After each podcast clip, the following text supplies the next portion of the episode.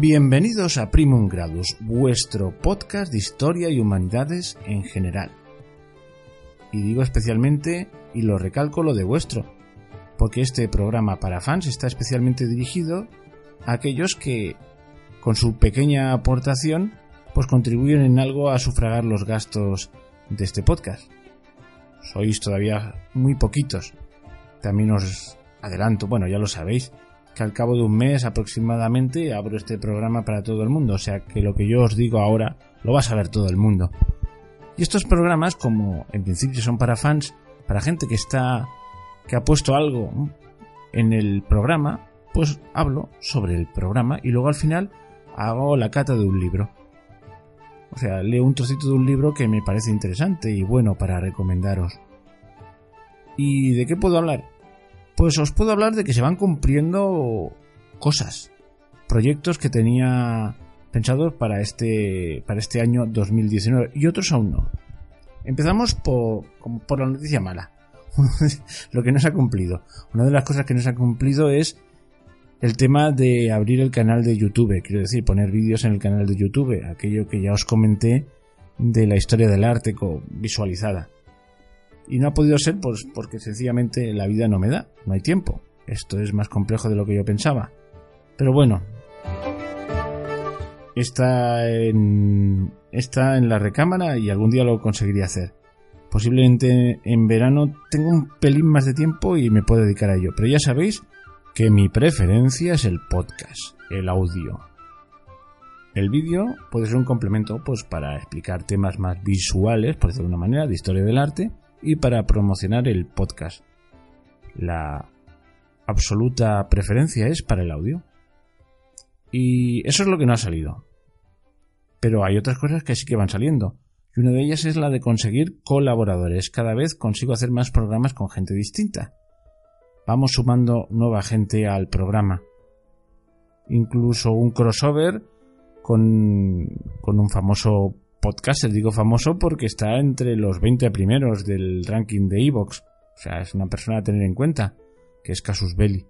Y otra cosa que me ha hecho especialmente ilusión es que puedan participar los oyentes a través de su propia voz por medio del WhatsApp. Me lo había planteado porque este sistema de hacer participar a los oyentes en el programa, hay algún podcaster famoso, concreto Díaz Villanueva, que lo hace. Y digo, qué envidia me da, pero yo no me puedo sufragar tener dos líneas. Hasta que Fernando me dijo, pero hombre, no seas tonto. Lo que tienes que hacer es conseguir una tarjetita de estas de prepago baratitas de 5 euros, abrirte una línea nueva y lo tienes en un rincón de tu casa y eso cada... ¿no? pones, cambias, la recargas, 5 euritos y con eso duras prácticamente un año. Total es tenerla puesta ahí al lado del wifi y que vayan llegando los mensajes. 5 euros al año es un capital asumible. Así que, digo, buena idea. Por eso digo que solo para notas de voz no contesto llamadas, es obvio. No, si no, no haría otra cosa y además no tiene sentido. Y no es mi número personal, como supondréis. Eso no lo doy tan fácilmente, no lo puedo dar por ahí porque si no podría estar frito porque de vez en cuando aparece algún hater o algún loco. De hecho, por ahí hay un hater anónimo, que yo creo que es siempre el mismo, que está tocando todo el rato haciendo la puñeta y criticándolo todo, y qué pesado eres y tal. Pero eso es bueno, pues es una señal de crecimiento. Cuando uno crece, pues le salen haters y trolls y cosas de estas. Eso está simpático. Y me gustaría hablaros también de cómo hago los programas, porque voy renovando los métodos. Sigo muy aferrado pues a, los libros y a las búsquedas en Internet, que a veces son una misma cosa, porque que sepáis que la mayor parte de los libros están en Internet, o buena parte de los que yo uso, quiero decir. Y en uno usé un método que me pareció fantástico, que fue en, el, en los programas dedicados a Iván el Terrible, porque tenía sobresaturación de información, tenía mucha literatura sobre la mesa y poner orden y, y, dedicarme sobre ese orden, a hacer un guion, a podar, porque claro, si, lo, si agotas el tema, pues te salen 20 programas y no es la función de este podcast, etcétera, etcétera, pues se me hacía una tarea casi imposible. Y entonces se me encendió una lucecita.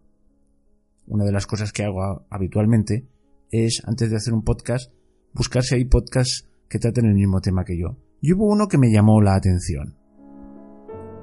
Un episodio de Pasajes de la Historia por Juan Antonio Cebrián, que es un mito en este mundillo. Ya está difunto. Y hace un programa dedicado a este personaje de 28 minutos. Este hombre era un gran un gran difusor de la cultura, un gran divulgador. Y dije, voy a ver lo que dice él. Y, hace un programa, pues eso, que te presenta al personaje en muy poco tiempo. Yo quería hacer algo un paso más allá, pero sin llegar a ser exhaustivo. Y me dije, Tate, este hombre estructura muy bien sus programas. Entonces, ¿qué hice? Me lo escuché una vez, ya me lo había escuchado, me lo, pues cuatro veces más. En total me lo escuché cinco veces. De tal manera, mientras iba por la calle, mientras me estaba afeitando, ¿qué, conseguí con eso? Pues que tenía ya la historia en la cabeza. Casi podía dar una conferencia sobre, bueno, no, más que una conferencia, podría reproducir con distintas palabras, cambiando alguna palabra, ese, ese audio. Y ya la sexta vez me lo puse a escuchar, abrí el ordenador, me puse en la mesa y empecé a tomar apuntes como si estuviese una clase. Cuando paraba, tomaba apuntes, me hice un esquema y ya tenía el esquema de mi, de mi programa. Y diréis, pero estás copiándolo todo. No, no, no, ahí está el asunto. Esto fue el armazón. Luego, con toda la información que tenía y ya tenía más o menos asimilada, fui completando huecos, quité alguna cosa, añadí otra, de tal manera que si oís el audio este de Juan Antonio Cebrán en Pasajes de la Historia y lo comparéis con el mío, pues os daréis cuenta de que se, parecen como un huevo o una castaña.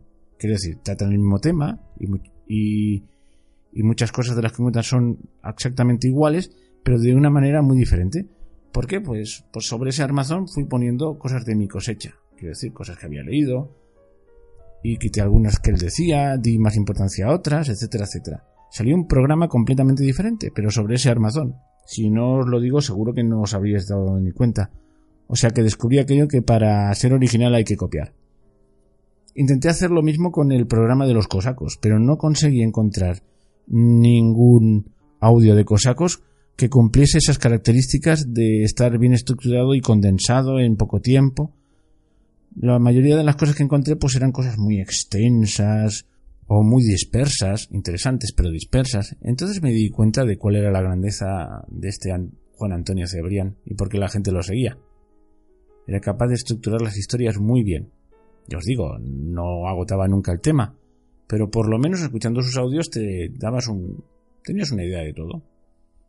Bueno, pues como no lo encontré esto de los cosacos, tuve que ir al viejo método de ir escarbando y buscando y tal, pero este método lo voy a usar más veces si encuentro, si encuentro el audio adecuado. Os voy contando pequeños secretos. Y ahora que ya os he contado cuatro tonterías del podcast, de cómo hago el podcast y cómo va, pues creo que toca la cata del libro. Y ahí ya tenía yo mis dudas, digo, ¿de qué libro les voy a hablar? Hasta que, caramba, miré en la estantería y descubrí un libro que, pues que tenía olvidado. Y es un libro viejo. Es una edición, oye, se habrá oído, lo estoy abriendo. Es un libro, espera que lo vea aquí, del año, es una edición del año, caramba, ya lo veré, del año 54, pero que es la, la, séptima edición, la primera es del año 43. Y a su vez es una traducción de un libro de André Magua. Os puedo asegurar que he puesto el Google Traductor francés para escuchar la vocecilla esa que lo lee, para saber cómo se pronunciaba. Si lo leeré, lo leéis, así pronunciado en castellano es André Maurois, un famoso escritor francés y el libro es Historia de Inglaterra. ¿Quién es este André Magua? Que bien me sale el francés. pues lo primero que sepáis que este es no es su nombre verdadero, es su seudónimo literario. Él se llamaba Emil Herzog o Herzog con H. ¿Y a qué os remite el apellido Herzog o Herzog? Pues sí, era judío de origen. Y bueno, vivió a finales, a finales del siglo XIX nació y vivió la Primera Guerra Mundial, la Segunda Guerra Mundial y murió allá por los años 60. Y ha escrito muchos libros de historia y biografías de Napoleón, de Voltaire, de Víctor Hugo y otro libro que me he leído de él ha sido La historia de los Estados Unidos, muy interesante. Bueno, pues esta historia de Inglaterra me pareció que podía ser ser interesante y digo, bueno, voy a leer un trocito de aquí. Por cierto, este libro lo compré de segunda mano en una librería de viejo. Tengo una pasión por los libros. Lo que pasa es que lo que tengo es poco espacio y ya me he propuesto nunca más comprar libros así compulsivamente. Y, lógicamente cuando haces un propósito de estos no siempre lo cumples. Porque siempre piensas, esto me iría muy bien y además por total, por, por lo poquito que cuesta y tal. En fin. Eh, dicho esto, pues digo, ¿y qué leo de aquí? Pues mira, voy a leer un trocito de algo que, que lo trata muy bien y que en su momento no usé cuando hice el, audio sobre Cromwell. Pues algo de lo que él habla sobre Cromwell. No sé por qué ya tenía el libro aquí, pero no usé esta, esta fuente. Y en concreto, pues vais a oír un trocito de lo que pasa cuando Cromwell ya ha ganado la guerra civil y se enfrenta con el Parlamento que, en fin, que está de aquella manera y sabe que si convoca elecciones aquello le puede salir mal y se ve en la en la disyuntiva moral de crear una dictadura. Simplemente es eso, una cata del libro para, para ver si os interesa y da una dimensión nueva a buena parte de aquellos audios que yo hice. Espero que os guste este trocito, este trocito escogido de la historia de Inglaterra de André Marois y nos vemos muy pronto en otro capítulo de Primum Gradus.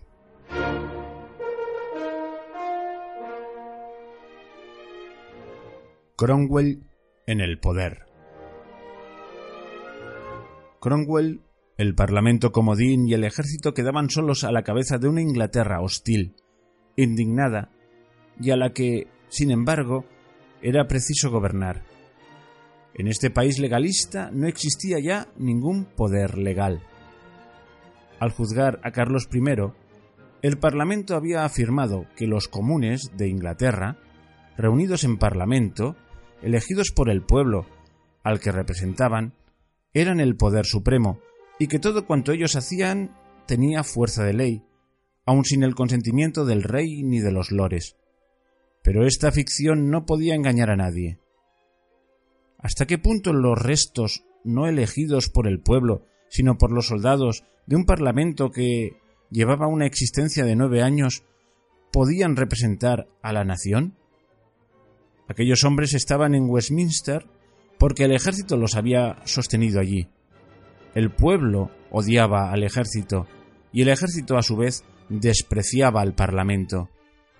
Nada más triste que el espectáculo de un país que sufre por temor a un gobierno al que odia. Los independientes y Cromwell repetían sin cesar que habían sido elegidos por el Señor. Se ha dicho que ninguna otra forma de elección les hubiera permitido representar a Inglaterra. En marzo el Parlamento comodín abolió la Cámara de los Lores y el cargo de rey, como inútiles, pesados y peligrosos para la libertad del pueblo. En el porvenir Inglaterra debía ser una Commonwealth o república. Mas para que la palabra tuviese algún sentido, hubiesen sido precisas unas elecciones, y los independientes no podían convocarlas. Realistas y presbiterianos se hubieran unido para echarlos. Condenados a sostener una dictadura militar contraria a sus principios, estos republicanos se justificaban invocando la Biblia. La hija del faraón, al encontrar la cuna de Moisés, había hecho buscar a la madre del niño para que lo criara. La nueva república, antes de llegar a la edad adulta, debía ser criada por los que la habían traído al mundo. Ellos eran capaces, desde luego, sino de hacerse amar, por lo menos de hacerse obedecer. Cromwell formó un consejo de Estado, en el que se sentaron algunos squires, abogados y soldados, y que administró de manera eficaz las finanzas del ejército y la marina. El embajador de Mazzarino, aunque hostil a estos regicidas, reconocía su competencia. son económicos en sus asuntos particulares, dice en sus despachos, y pródigos de su fidelidad en los asuntos públicos, por los cuales cada uno de ellos lucha como si se tratase de su propio interés. En el propio Cromwell coexistían, mezcla muy inglesa, un prudente realismo y las pasiones más violentas. Una dictadura militar no parece posible sino cuando el dictador posee, por lo menos, el favor del ejército. Ahora bien, este, que había querido hacer una revolución democrática, no tardó en irritarse al ver que había traído al poder una oligarquía.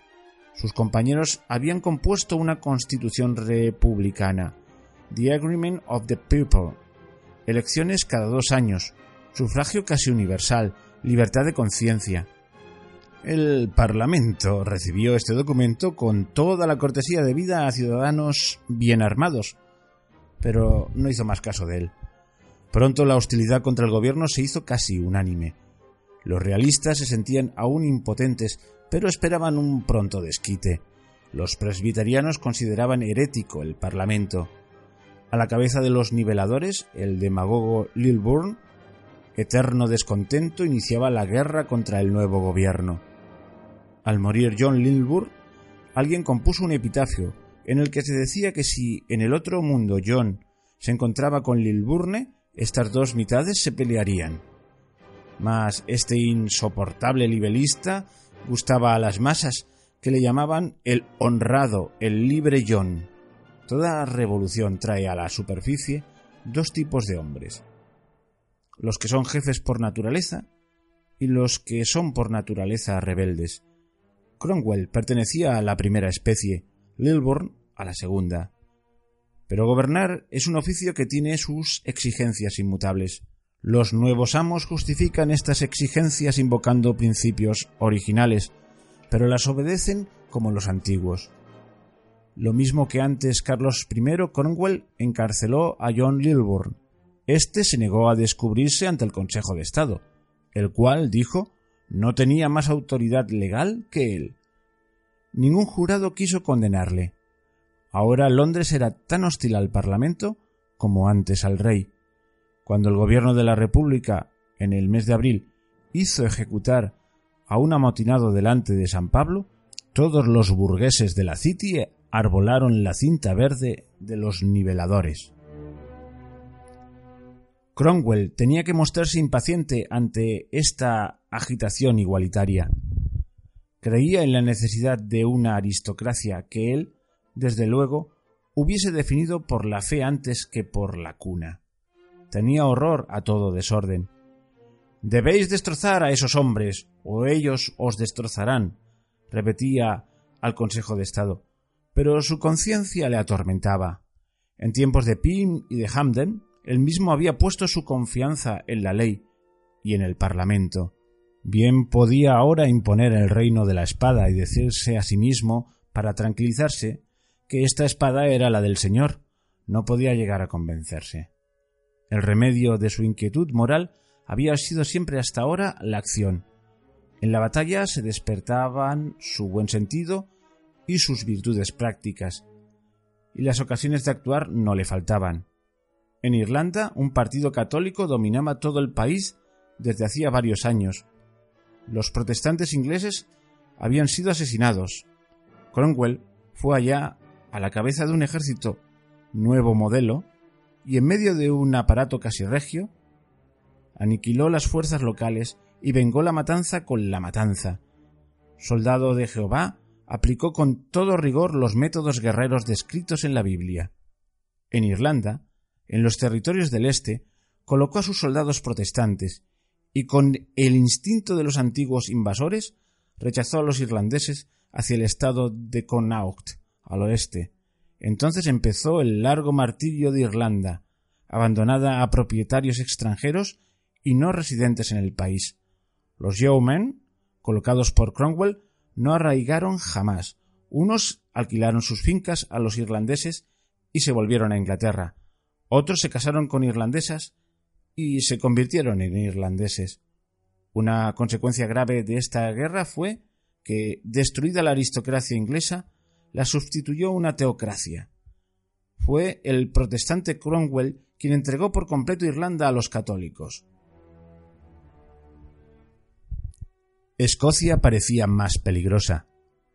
La ejecución de Carlos Estuardo, rey escocés, reconcilió en el odio hacia los regicidas a la Kirk presbiteriana y a la nobleza escocesa. El príncipe de Gales fue proclamado rey a los 19 años bajo el nombre de Carlos II y firmó el Covenant. Pareció posible la invasión de Inglaterra por un ejército realista. Cromwell propuso una guerra preventiva. El leal Fairfax se negó a mezclarse en ello. Eso sería, dijo, la violación de la solemne liga formada en otro tiempo.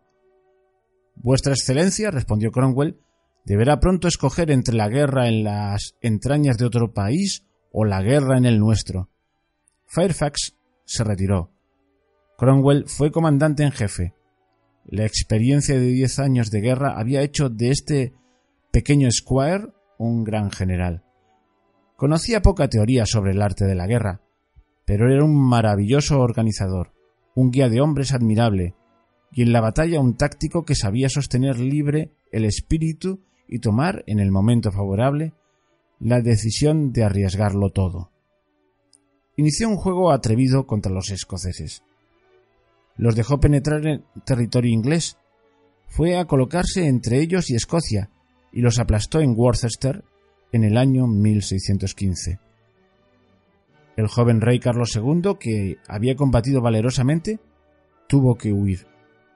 Signo de la lealtad de las poblaciones inglesas, fue el número de fieles que este adolescente fugitivo halló en todo el país para protegerle, ocultarle y enviarle, al fin, sano y salvo al continente. Como Irlanda, Escocia, parecía sumisa. Pero su antiguo parlamento debía renacer a la restauración.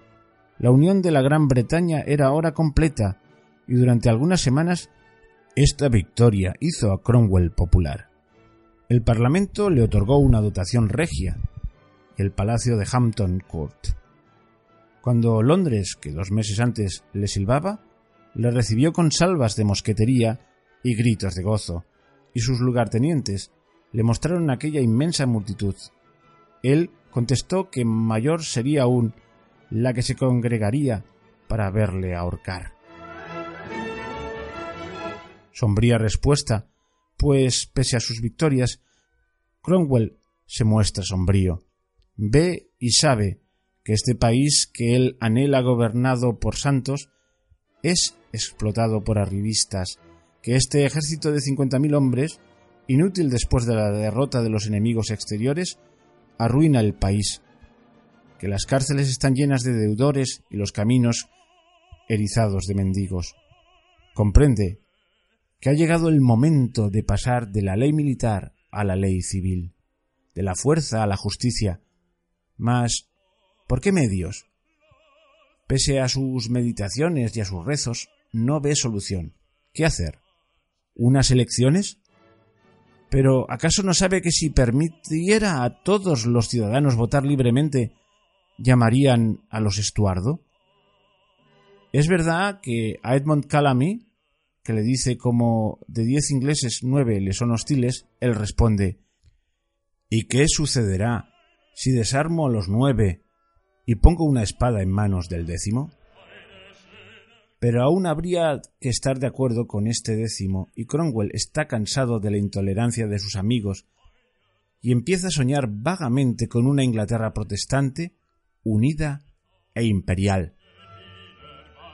¿Qué otra solución cabe? licenciar el ejército, se rebelaría. ¿Restablecer la monarquía? Cromwell llegó a pensar, ¿y si un hombre tomase la responsabilidad de hacerse rey? En todo caso, importa disolver el Parlamento. El ejército está cansado de él. El 20 de abril de 1653, el Lord General Cromwell entra en el Parlamento y se sienta en uno de los bancos. Escucha, se impacienta, al fin se levanta. Vamos, vamos, dice, basta ya de todo eso. Voy a poner fin a vuestra charlatanería. Os llamáis parlamento, pero no sois un parlamento. Algunos de vosotros sois borrachos, otros espejos de mujerzuelas. ¿Cómo podéis ser un parlamento, por la gracia de Dios? Marchaos, os digo. Y levantando la maza, emblema sagrado del poder del parlamento, añadió ¿Qué vamos a hacer de este armatoste? Lleváoslo. Y después de haberlos expulsado a todos, hizo cerrar las puertas. Un soldado se llevó las llaves y la maza. El parlamento largo había desaparecido, dice un testigo, tan dulcemente como en un sueño.